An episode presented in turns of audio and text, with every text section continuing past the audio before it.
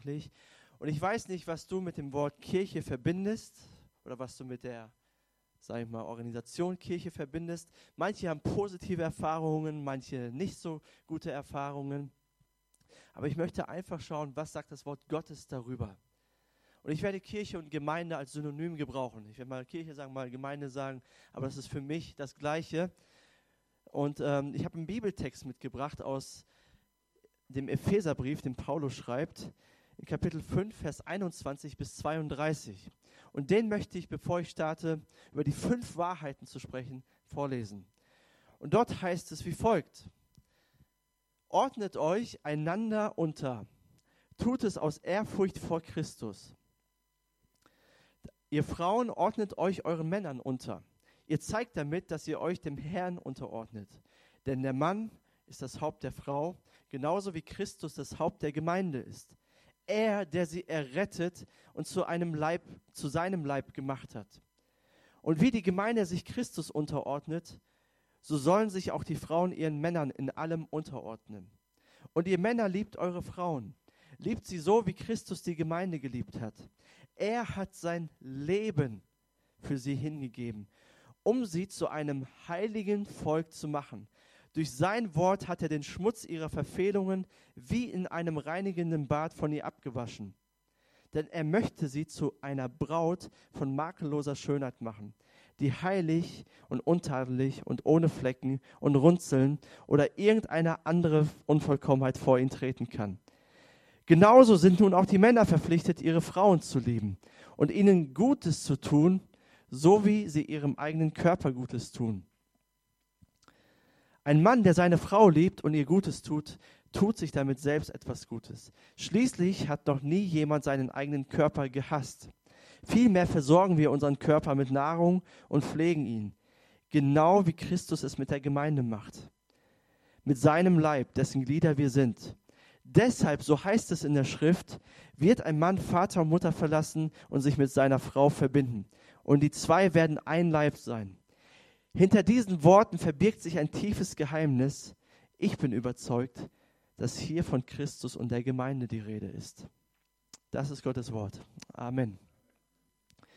Diesen Text, den haben wir uns schon dieses Jahr betrachtet, im Februar, als wir in der Predigtserie waren, verliebt, verlobt, verheiratet, als wir über Ehe gesprochen haben. Was heißt Ehe? Aber in diesem Text spricht Paulus zwei Themen an. Habt ihr wahrscheinlich auch festgestellt, als ihr mitgelesen habt. Einmal geht es um die Ehe zwischen Mann und Frau, aber dann geht es auch um die Kirche. Und ich möchte heute über die Kirche des Herrn sprechen. Warum gibt es sie? Was, was, macht sie besonders? Was hat Jesus sich dabei gedacht? Warum sollten wir Teil sein? Und vielleicht bist du hier und denkst, okay, was hat es mit der Kirche auf sich? Warum gibt es diesen Verein denn überhaupt? Warum sind so einige Leute begeistert darüber? Wer hat sich das ausgedacht? War das der Pastor da vorne, der sich das ausgedacht hat? Was machen wir hier eigentlich? Was soll das Ganze? wir hätten noch ein langes Wochenende genießen können, oder? Bei dem Wetter irgendwo hinfahren können. Aber wir, sind hier, wir singen Lieder und wir hören Gottes Wort. Oder haben sich das irgendwelche mächtigen Kirchenführer ausgedacht, um uns irgendwie zu kontrollieren? Die Antwort ist nein. Jesus hat sich die Kirche ausgedacht. Das ist seine Idee. Und was bedeutet das Wort Kirche denn? das Wort Kirche kommt aus dem Neuen Testament und heißt Ekklesia. Und das Wort Ekklesia bedeutet einfach eine Versammlung von Gläubigen, die einfach zusammenkommen. Man kann viel, viel mehr aus diesem Wort herausziehen, aber was ich sagen möchte, Kirche ist nicht irgendwie ein Ort oder nicht ein Gebäude oder nicht ein Programm und Dinge, die wir tun, sondern Kirche sind Menschen. Die Kirche bist du. Die Kirche bist du. Sag mal deinem Nachbarn, die Kirche bist du. Die Kirche bist du das ist ein ganz, ganz wichtiger, ganz, ganz wichtiger Satz, um zu begreifen, okay, um was geht es eigentlich? Weil oft denken wir, okay, wir müssen Kirche irgendwie machen, wir müssen irgendwelche Programme machen, damit wir überhaupt Kirche sind. Nein, wir sind Kirche, weil Jesus Menschen auserwählt hat, die seine Kirche sein sollen. Und das sind du und ich. Es geht nicht um das Wo oder Wie, sondern um das Wer. Und ich möchte über fünf Wahrheiten sprechen Es gibt sicherlich mehr in der Bibel, aber fünf, die mir heute Morgen ganz wichtig sind. Und die erste Wahrheit über Kirche ist, die Kirche hat Aufgabe oder hat die Aufgabe zu dienen. Die Kirche hat die Aufgabe zu dienen. Und den ersten, der erste Dienst ist für Gott. Die erste Aufgabe, die wir haben, ist, Gott zu dienen. Wir leben zur Ehre Gottes. Wir preisen und erheben ihn. Das ist auch der Grund, warum wir hier mit Anbetung starten, warum wir hier mit Liedern starten und Gott ehren. Weil wir wollen gleich von Anfang klar machen, es geht hier um Gott. Wir kommen hier und versammeln uns, um ihn zu erheben, um ihn groß zu machen. Es ist kein Konzert für dich und mich, was wir hier machen, sondern wir kommen mit der Einstellung, unser Gott ist größer und wegen ihm sind wir hier, weil er gegenwärtig ist. Und wenn wir ihn erheben, dann verändert sich etwas. Dann verändert sich etwas in der Atmosphäre, weil seine Gegenwart da ist, weil er da ist. David, der schreibt im Psalm 34, Vers 4, Kommt, wir verkünden gemeinsam, wie groß der Herr ist. Lasst uns miteinander seinen Namen rühmen. Das ist, was wir tun. Wir kommen zusammen und verkünden ihn. Wir verkünden Jesus. Wir verkünden das Evangelium, die gute Nachricht, weil das unsere Aufgabe ist. Unsere Aufgabe ist nicht Politik zu betreiben. Unsere Aufgabe ist auch nicht Motivationsreden zu schwingen oder Lebenshilfe zu geben oder zu konsumieren, sondern unsere Aufgabe in allererster Linie ist, seinen Namen zu verkünden, ihn groß zu machen, ihn zu ehren. Das ist auch der Grund, warum wir als MGE Gottesdienste feiern. Und Gottesdienste haben bei uns einen hohen Stellenwert. Die Versammlung hier, wo, was wir jetzt gerade machen. Wir kommen zusammen, um Gott, zu um Gott zu dienen, um seinen Namen zu verkünden. Und deswegen ist nicht so die Frage, vielleicht hast du dir die Frage noch nie gestellt, aber manche fragen sich ja, soll ich in den Gottesdienst kommen oder nicht? Oder bleibe ich lieber zu Hause und habe eine gute Zeit? Sondern die Frage ist klar, gehe ich in den Gottesdienst, weil ich Gott dienen möchte, weil ich ihm begegnen möchte, mit allen zusammen. Also, wir dienen Gott. Aber der zweite Dienst ist für Menschen. Wir dienen Menschen. Ich liebe es, Menschen zu dienen, um meine Fähigkeiten einzubringen. Mit meinen Gaben euch zu dienen. Das, was ich hier gerade tue, nennt sich Predigen und das ist ein Dienst. Ich diene euch. Aber wir dienen nicht nur durch die Predigt, sondern und wir verkündigen das Evangelium nicht nur, nicht, nicht nur durch die Predigt, sondern es beginnt schon beim Begrüßungsdienst. Da verkündigen wir etwas. Es ist, beginnt beim Lobpreis. Es ist nachher im Café. Es ist bei den Kindern unten. Wie wir einander begegnen, wir dienen einander. Wenn wir Sonntag zusammenkommen, kommen wir immer als Diener. Klar bekommen wir auch was, wir tanken auf und wir brauchen das auch. Aber unsere Gesinnung sollte sein, wir kommen, um zu dienen. Egal wie, egal was, egal ob es im Hintergrund ist oder im Vordergrund ist, ich möchte dienen. Weil so wird Kirche aufgebaut.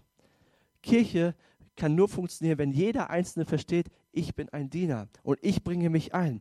Ich komme, um den Menschen, denen ich begegne, zu dienen. Durch gute Worte, durch Ermutigung, durch Gebet durch Zuhören, durch Musik, durch eine Predigt, durch Begrüßen, egal was. Ich diene einfach. Das ist der Grund, warum ich versuche oder warum wir immer versuchen, dass alle irgendeine Aufgabe haben, irgendwie dabei sind, sich irgendwie einbringen. Das ist der Grund, warum wir davon reden. Das ist der Grund, warum wir Next Steps machen. Um einfach es so leicht wie möglich zu machen, dass du deinen Platz findest hier in MGE und dich einbringen kannst. Um 13 Uhr haben wir wieder Next Steps. Wenn du das noch nie gemacht hast, ich lade dich ein, das zu machen. Es kann dein Leben verändern und du wirst merken, hey, ich bin nicht nur da, um zu empfangen, sondern ich will dienen. Das ist der Grund, dass diese Aufgabe haben wir als Gemeinde. Wir dienen Gott, wir dienen Menschen, aber wir dienen auch der Welt. Das ist die Aufgabe. Wir dienen der Welt.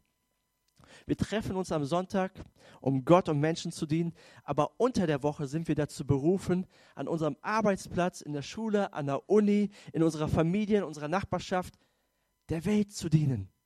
Kirche zu sein, nicht nur Kirche zu machen und zu tun, sondern Kirche zu sein.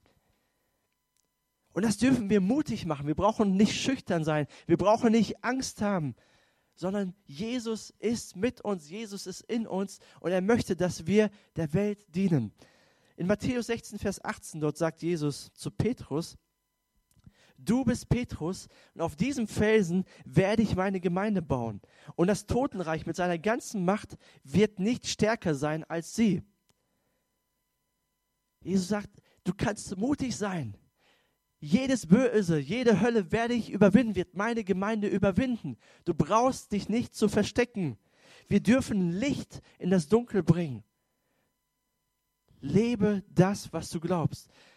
Wir haben hier in der MG einen Satz und wir sagen, wir bringen Menschen mit Jesus in Kontakt und führen sie in eine wachsende Beziehung mit ihm. Das ist nicht nur ein Satz, weil der nett formuliert ist oder das, der ist für die Leiterschaft irgendwie oder für ein paar Leute, die mitarbeiten, sondern der ist für dich gedacht. Mach das mal zu deinem persönlichen Satz. Ich bringe Menschen mit Jesus in Kontakt. Auf meine Art und Weise. Da, wo ich bin, möchte ich ein Licht sein für die Menschen. Möchte ich offen sein für Menschen. Möchte ich für Menschen beten. Möchte ich hilfsbereit sein. Möchte ich zuhören ich möchte Menschen mit Jesus in Kontakt bringen und ihnen die Liebe Gottes einfach zeigen. Das ist die Aufgabe der Kirche. Und das ist etwas ganz anderes als Kirche zu tun, oder? Immer was zu machen. Sondern wir dienen Gott, wir dienen einander, aber wir dienen auch dieser Welt. Das ist die erste Wahrheit. Die zweite Wahrheit ist, die Kirche und Jesus gehören zusammen. Im Neuen Testament gibt es verschiedene Bilder für Gemeinde. Zum Beispiel sagt Paulus im Korintherbrief, dass die Gemeinde wie ein Leib oder der Leib Jesu Christi ist. Und er beschreibt die einzelnen Funktionen und will damit sagen, jeder im Leib Jesu Christi, jeder, der zu dieser Gemeinde gehört, hat eine Funktion. Und nur zusammen funktioniert der Leib Jesu Christi. Nur wenn wir an einem Strang ziehen. Oder wir finden das Bild von einem Gebäude. Das Bild, Bild äh, gebraucht Petrus. Und er sagt, jeder Einzelne ist ein lebendiger Stein und durch diese lebendigen Steine wird das Haus Gottes aufgebaut. Aber hier in dem Epheserbrief sagt Paulus, die Gemeinde ist die Braut Christi. Und das ist eines der schönsten Bilder über Kirche, über Gemeinde. Die Gemeinde ist die Braut Christi. Warum ist das so? Hast du dich das schon mal gefragt? Meine, meine Frau und ich, wir sind jetzt in diesem Sommer am 23. Juli sieben Jahre verheiratet und dieses Jahr sind wir auch schon zehn Jahre zusammen. Und ich habe sie auch in meiner Heimatgemeinde kennengelernt oder in unserer Heimatgemeinde. Wir sind in eine, eine Gemeinde gegangen. Und das ist auch ein guter Grund, um Teil einer Gemeinde zu sein. Weil das kann öfter passieren. Schon öfter passiert. Aber meine Frau ist mein Partner. Wir, wir gehören zusammen, wir gestalten das Leben zusammen, wir dienen Gott und den Menschen zusammen, wir gehören einfach zusammen, wir sind unzertrennlich ich bin einfach ein besserer Mann durch sie. Und wäre es nicht verrückt, wenn du zu mir kommen würdest und sagen würdest, hey Matthias, ey, ich mag dich total gerne, ich stehe hinter dir und ich bete für dich und ich will dein Freund sein. Aber lass uns mal über deine Frau reden, okay? Das würde nie so kommen, das ist jetzt wirklich fiktiv, es wäre eher umgekehrt. Aber lass uns mal über deine Frau reden. Die mag ich nicht so und die hat echt Probleme und so weiter und mit dir will ich befreundet sein, aber mit deiner Frau nicht. Wäre das nicht verrückt, oder? Was würde ich dir sagen? Bleib da, wo du bist, okay? Du kannst nicht mit mir befreundet sein und mit meiner Frau, mit meiner Frau nicht. Du kannst nicht mich lieben und meine Frau nicht. Das kannst du schon, aber wir werden keine Freunde werden. Wir werden nicht zusammenfinden. Aber wie viele Christen habe ich schon gehört, die gesagt haben, Jesus liebe ich, dem mag ich, dem folge ich nach, aber Kirche oder Gemeinde, nee, das ist nichts für mich. Man muss nicht in die Kirche gehen, um ein Christ zu sein. Kirche ist langweilig, das ist alles so voller Heuchler. Ja, ich brauche das nicht. Ich kriege das auch schon so hin. Aber ich glaube, wenn wir ein bisschen reflektieren würden über das, was wir manchmal sagen, und wenn wir so ein bisschen die Bibel lesen würden, dann würden wir solche Sätze nicht raushauen. Dann würden wir sowas nicht sagen. Nie im Leben. Weil wenn wir verstehen, wir sind die Braut Christi, dann können wir nicht sagen, ich liebe Jesus, aber die Gemeinde liebe ich nicht. Ich liebe Jesus, aber ich liebe nicht seine Braut.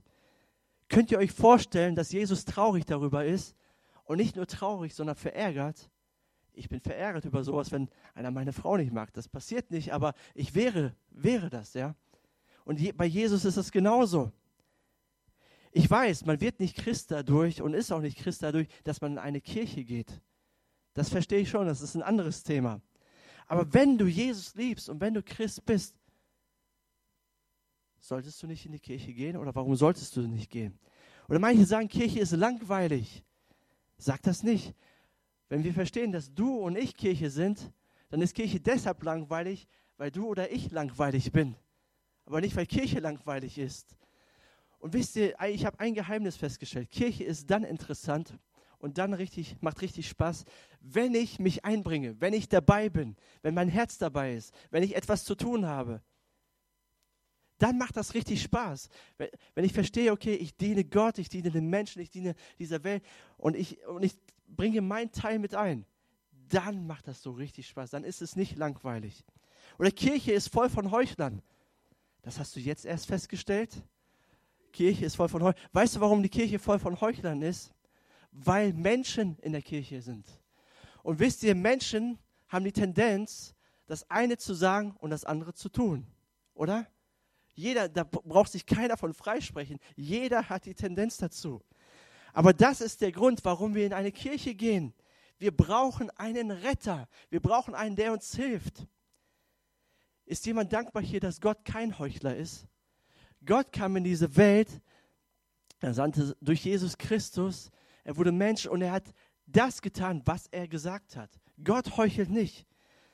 Gott ist anders wie wir. Und Paulus der beschreibt im Römerbrief, im Neuen Testament ist das, im Kapitel 7, da beschreibt er den Zustand eines Menschen. Er sagt, der, ich, ich will das eine tun und tue es nicht. Ich will das eine lassen, aber ich mache es. Bei mir ist alles verdreht. Ich bin ein Heuchler. Gott, rette mich. Wer hilft mir da? Jesus Christus allein. In meinen Worten gesagt. Jesus kann uns helfen.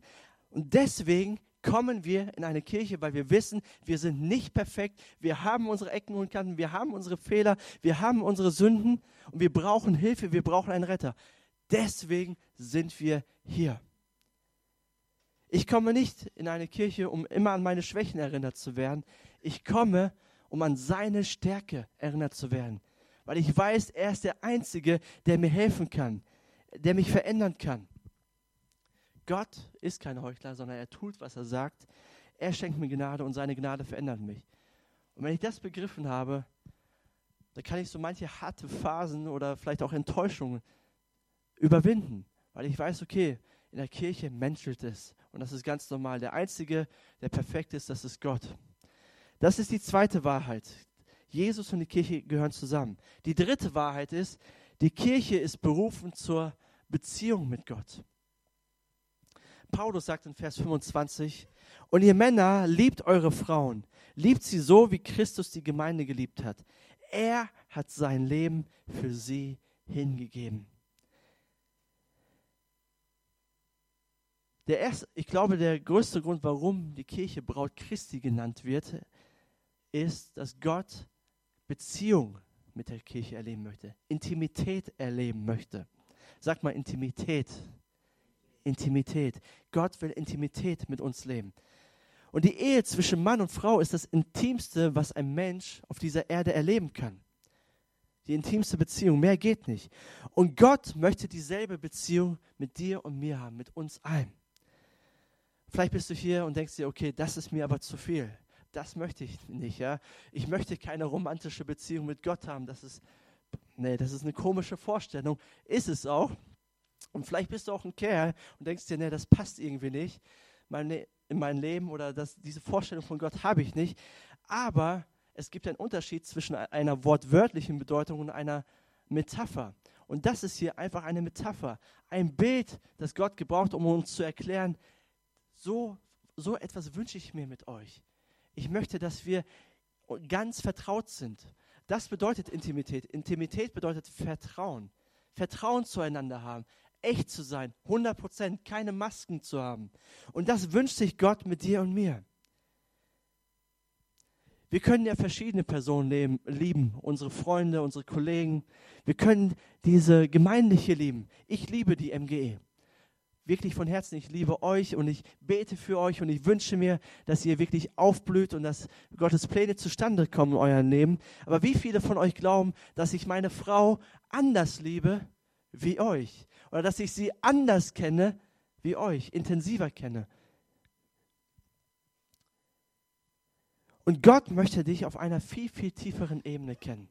Auf einer Ebene des Vertrauens. Er möchte vertraut mit dir sein.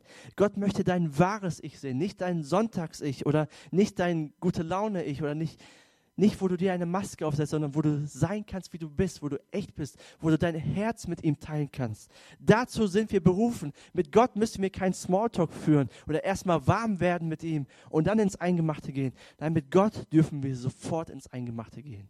Und deswegen sollte Kirche oder ist Kirche ein Ort, wo wir echt miteinander sind, wo wir nichts vorspielen brauchen und nicht so tun, als ob, als ob alles in Ordnung ist, sondern wo wir unser Herz miteinander teilen. Und das wünsche ich mir auch so sehr für die MGE, wenn wir miteinander reden, wenn wir miteinander sprechen, dass es nicht nur um Fußball geht und nicht nur um das Essen, was am Mittag aufgetischt wird oder irgendwelche Dinge. Das geht auch, ja. Wir können auch mal locker reden. Aber dass wir sagen können, hey, darf ich mal mit dir reden? Könntest du mal für mich beten? Ich, ich brauche jemanden, der mir zuhört. Und das muss nicht nur ich machen. Das muss ich auch machen, aber das muss jeder von uns machen. Jeder bereit sein. Warum? Weil wir hierher kommen, um zu dienen. Wir kommen hierher, um einander zu dienen. Wir dürfen echt sein. Gott wünscht sich das. Die vierte Wahrheit über Kirche ist, die Kirche ist unter dem Schutz Gottes.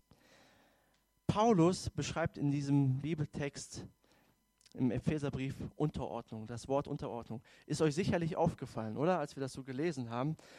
Ne, Vers 22, dort sagt er, ihr Frauen ordnet euch eure Männer unter. Wenn ihr aufmerksam zugehört habt, ist euch das aufgefallen. Und ihr habt euch wahrscheinlich gedacht, wird er darüber was sagen oder wird er das einfach unter den Teppich kehren ja? und einfach verschweigen und nichts sagen. Aber ich habe mich entschieden, etwas zu sagen, weil ich glaube, dass sich viele das gefragt haben. Aber ich möchte ganz kurz nur erklären, was ich darunter verstehe oder wie ich das verstehe. Es steht ja nicht drin, Frauen ordnet euch allen Männern unter, oder? Oder Frauen ordnet euch allen Ehemännern unter, sondern Frauen ordnet euch euren Männern unter. Du Frau ordne dich deinem Mann unter. Komm unter sein Schutz. Das ist für mich Unterordnung. Und manche Frauen natürlich sind ärgerlich darüber, über diesen Text, aber ihr müsst weiterlesen, weil es steht weiterhin, Ehemänner, liebt eure Frauen, wie Christus die Gemeinde geliebt hat. Ehemänner, liebt eure Frauen, wie Christus die Gemeinde geliebt hat. Und ich weiß nicht, wer von uns das Bessere losgezogen hat. Ob ihr Frauen oder ihr Männer. Eine Frau muss sich unterordnen, aber wir Männer müssen sterben. Mädels müssen sich unterordnen, Jungs müssen sterben. Ich weiß nicht, was da besser ist. Aber und beide haben eine Verantwortung. Beide haben eine Verantwortung. Und Unterordnung ist nichts Schlimmes. Und Unterordnung bedeutet einfach, ich vertraue dir mein Leben an und ich berge mich bei dir. Ich suche Schutz bei dir. Und die Frage, die wir uns vielleicht stellen sollten, sollten oder die jeder Einzelne sich stellen kann, liebe Frau, kannst du eine Frau sein, die es wert ist, dass man für sie stirbt? Das ist eine Frage, die sich Frauen stellen sollten. Männer sollten sich die Frage, Fragen stellen, kannst du der Mann sein, der es wert ist, dass man sich unterordnet? Und wenn wir diese Fragen beantworten, dann haben wir genug damit zu tun. Wenn jeder an sich denkt und sagt, okay, ich muss meine Frau lieben, wie Jesus die Gemeinde geliebt hat, da brauche ich ganz viel Gnade. Und für beides brauchen wir Gnade. Und so verstehe ich das. Und so vergleicht Paulus dieses Bild mit der Kirche und Jesus. Die Kirche ist unter seinem Schutz. Sie ist untergeordnet. Sie, seine Hand ist über uns. Er beschützt uns. Jesus ist für seine Gemeinde, für seine Kirche gestorben. So sehr liebt er die. Ich muss euch was Peinliches über mich verraten. Ich bin kein Kämpfer. Mit mir könnte man keinen Krieg gewinnen, keinen Kampf gewinnen, weil ich einfach kein Kämpfer bin. Hast du vielleicht gar nicht gedacht, du dachtest, ja, Matthias ist stark und so weiter und mutig, aber mit mir kann man das nicht machen. Ich erinnere mich noch an meinen Junggesellenabschied vor sieben Jahren. Und dort habe ich zum ersten Mal Paintball gespielt. Ich weiß nicht, ob du das kennst, aber das ist so ein Jungspiel, Klischee, ja, ein Jungspiel, wo man mit ähm, Farbwaffen aufeinander schießt. Also nur Farbpatronen und wenn du getroffen wirst, hast du einen Farbklecks auf deiner auf deinen Klamotten und so weiter und so fort. Und da habe ich das zum ersten Mal gespielt, weil mein Trauzeuge hat das für mich organisiert. Und ich war so happy. Ich dachte, ja, endlich mal. Und habe ich nicht den besten Trauzeugen der Welt, der das für mich gemacht hat. Und wir haben uns getroffen mit ein paar Leuten in der Halle, haben zwei Teams gebildet. Und dann ist es so, dass man, äh, dass ein Team auf die eine, eine Seite geht und das andere Team auf die andere Seite. Und dass man sich dann versuchen muss, abzuschießen. Wenn man getroffen ist, ist man raus. Und das Team, was am, dann äh, am meisten getroffen wurde, hat verloren. Auf jeden Fall ging es dann los und es sind überall Mauern aufgebaut und Säcke aufgebaut, große Säcke, wo man sich verstecken kann. Es ging los und als es losging, konnte ich gar nicht schnell genug hinter so einer Mauer hin und mich hinlegen, mich flach hinlegen und dann einfach mich erstmal verstecken. So ein paar Minuten. Ich dachte, oh nein, was machen wir hier eigentlich? Ne? Ich hatte richtig Schiss. Ne? Ich wusste, klar, das sind Farbpatronen. Ne? Aber wenn du getroffen wirst, tut das richtig weh. Ne? Und ich habe mich da versteckt und habe meine Waffe mal rausgeholt und einfach so in die Luft geschossen so. Aber irgendwann, irgendwann dachte ich mir, okay, das ist peinlich. Ich muss meinem Mann stehen und ich muss, ich muss meinem Team helfen. Ja? Ich muss ihm helfen. Und da habe ich allen Mut zusammengenommen und bin raus aus meinem Versteck und habe versucht, irgendjemanden zu treffen. Und ich sag's euch, just in dem Moment, als ich rausgegangen bin, in dem Moment kam eine Kugel auf mich zugeflogen direkt über meinen Helm auf meine Stirn, genau hierhin. Genau hierhin. Und der Trauzeuge hat noch vorher den Jungs gesagt, ey, auf Matthias müsst ihr aufpassen, weil der hat nächste Woche seine Hochzeit, ja. Den müsst ihr heilen lassen. Und der erste Schuss hat mich hier getroffen.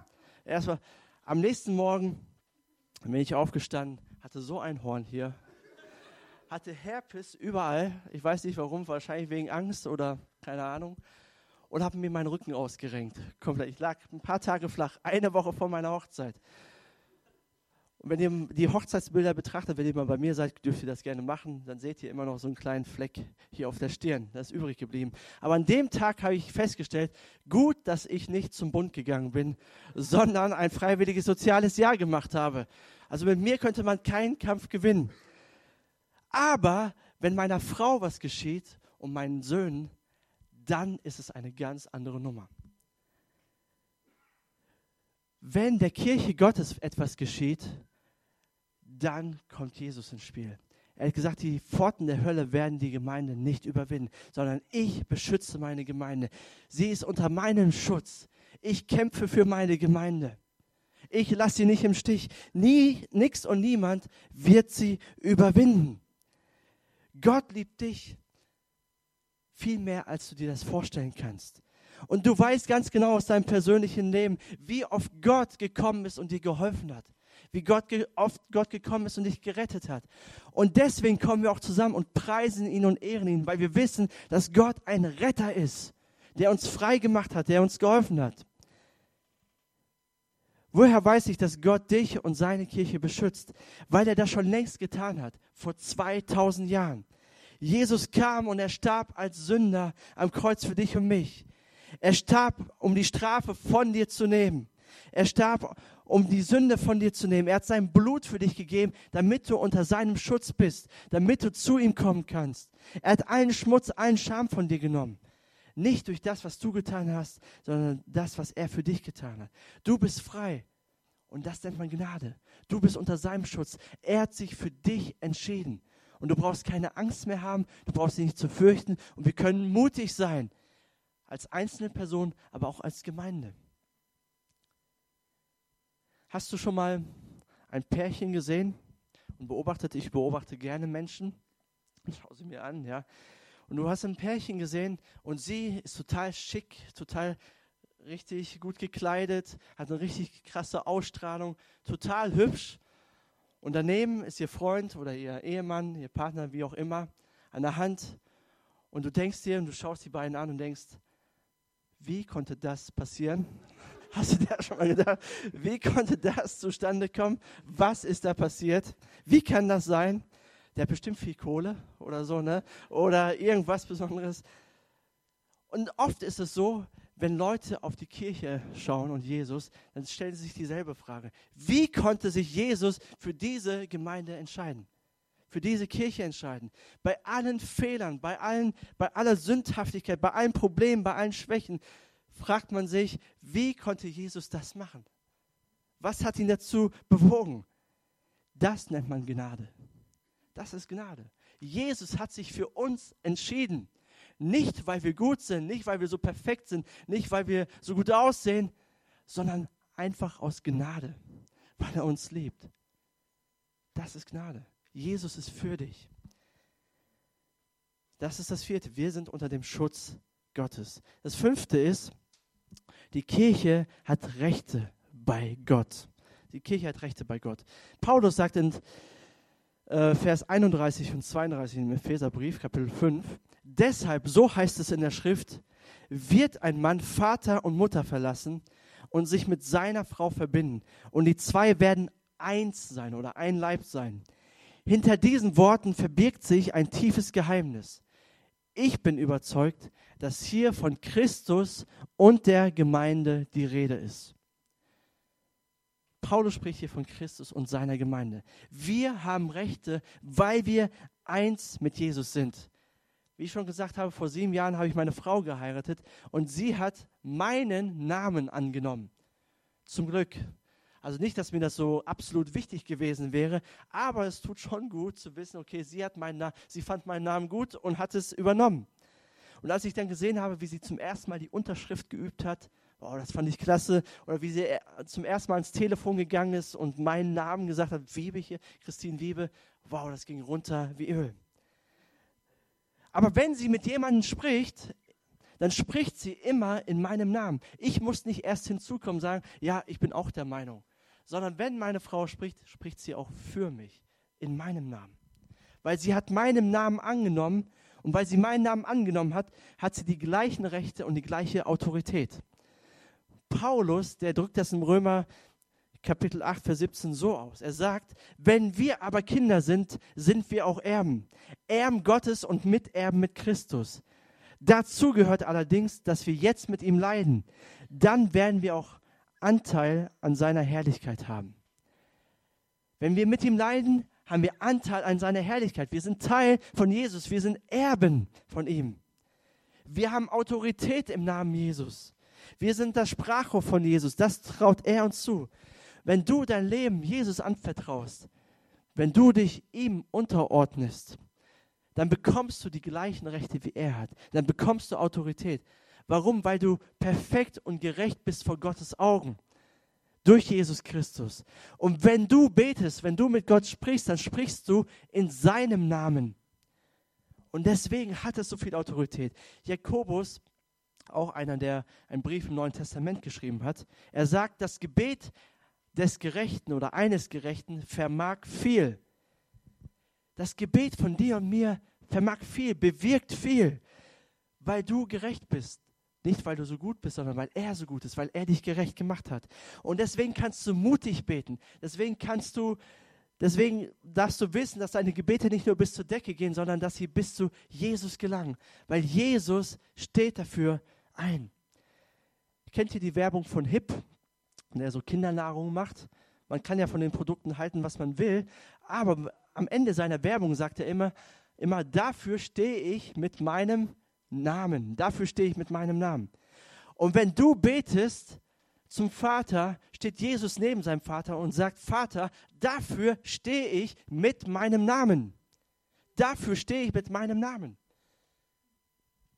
Und deswegen haben wir freien Zugang zu Gott. Und das hat er für dich getan.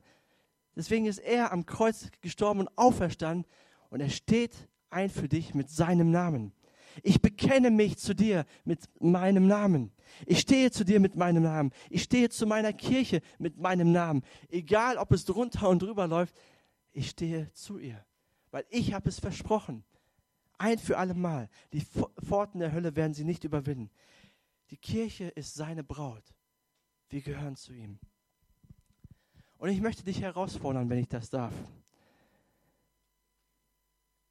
Wenn du schlecht oder negativ über seine Kirche gedacht oder geredet hast, bitte um Vergebung. Weil wenn du wirklich darüber reflektierst, was er für seine Kirche gemacht hat und wie Jesus Christus über seine Kirche denkt, dann würden wir nicht negativ reden und denken, dann würden wir beten, dann würden wir sie segnen. Und wenn du es getan hast, Gott vergibt, er ist treu und gerecht, aber bekenne es ihm. Das Zweite, womit ich dich herausfordern möchte, bitte Gott um eine neue Liebe und um ein richtiges Verständnis über seine Gemeinde.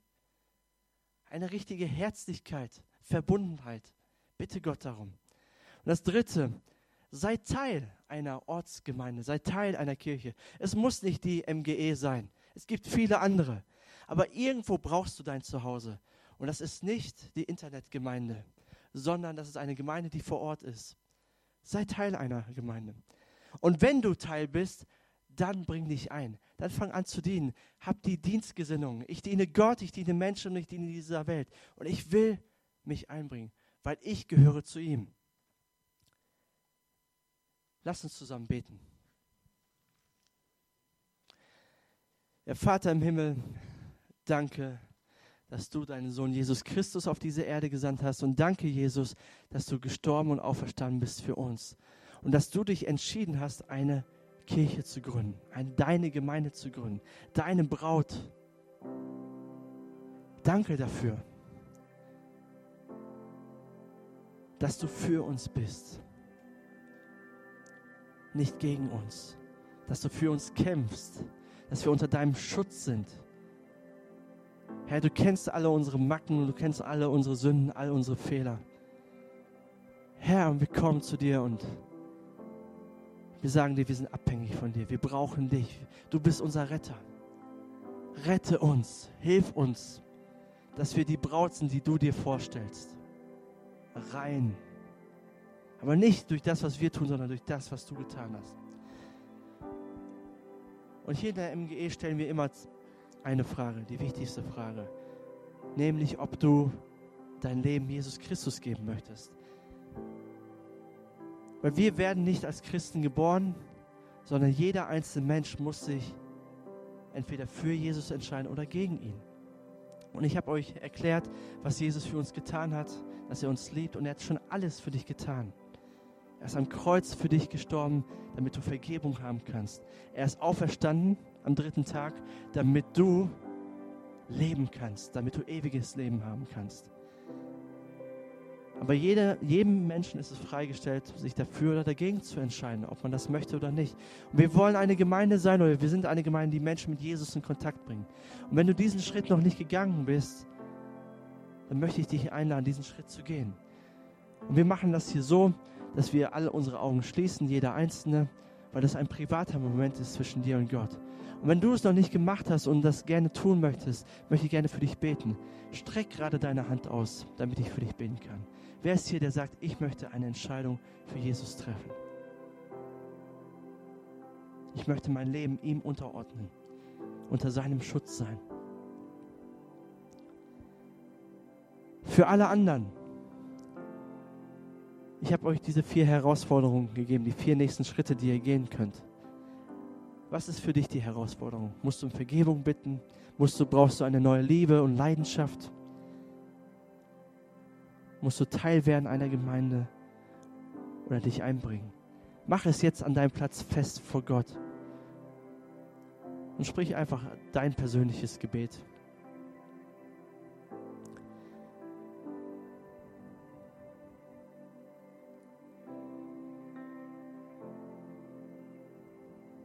Ja, wir danken dir, dass du mit uns bist und dass du mit uns gehst und dass wir mutig sein dürfen. Das beten wir in Jesu Namen. Amen. Amen.